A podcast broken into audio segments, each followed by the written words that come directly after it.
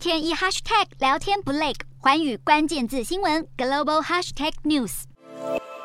这届的寰宇大话题要来看到全球塞港问题未解，那么再加上商船营运的成本现在是不断的增加，这个也让欧盟决定从明年开始，他们要来征收碳税，需要由船公司来购买。那么全球最大的货柜船运经营者，也就是马士基航运，他们现在就估计了，在亚洲到欧洲的这条航线，每大箱四十尺的货柜大约呢就是需要支付一百七十欧元，冷冻柜的部分大约就是两百五十五欧元。那么，如果是欧洲运往远东的话，四十尺的货柜大约是九十九欧元，冷冻柜大约是一百四十九欧元。因此，他们现在就是规划要来向托运人来收取碳税的附加费。那么，航运成本增加的原因不止如此哦。事实上呢，船员的薪资在疫情爆发之后也是节节的高升，主要原因就是因为全球性的船员荒。那么，根据统计数字显示，今年一月到五月，代表船员薪资的海洋水运业总薪资就增加了百分之四十一点七五，名列第一。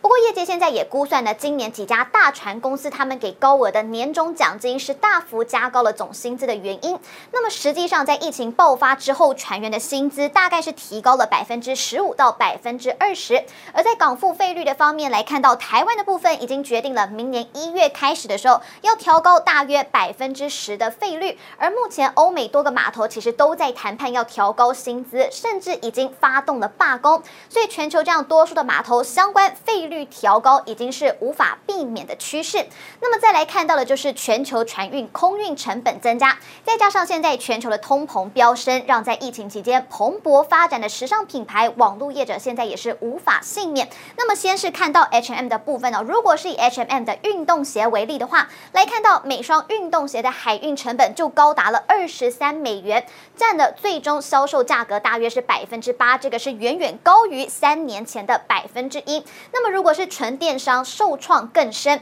因为他们呢是必须要把库存从仓库里面拿出来，是直接的送到消费者的家，所以额外的成本也是日益的高涨。而燃料附加费还有货运司机的薪资也是通通都在上扬。这个也导致纯电商他们今年的股价就是可以看到很明显的不断的下跌。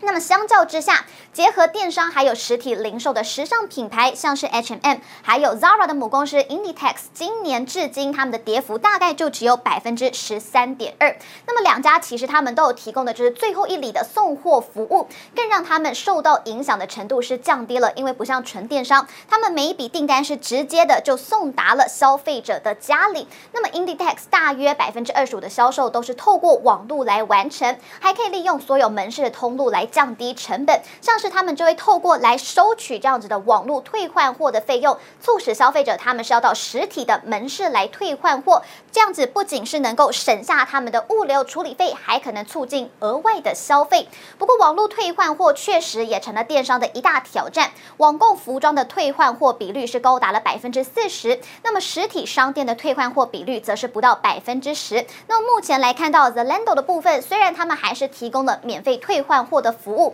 但是近期已经引进了最低消费制度，就是希望能够减少退换货成本。Hello，大家好，我是华远新闻记者孙艺林。国际上多的是你我不知道的事，轻松利用碎片化时间吸收最新国际动态，立刻点选你关注的新闻议题关键字，只要一百八十秒带你关注亚洲，放眼全球。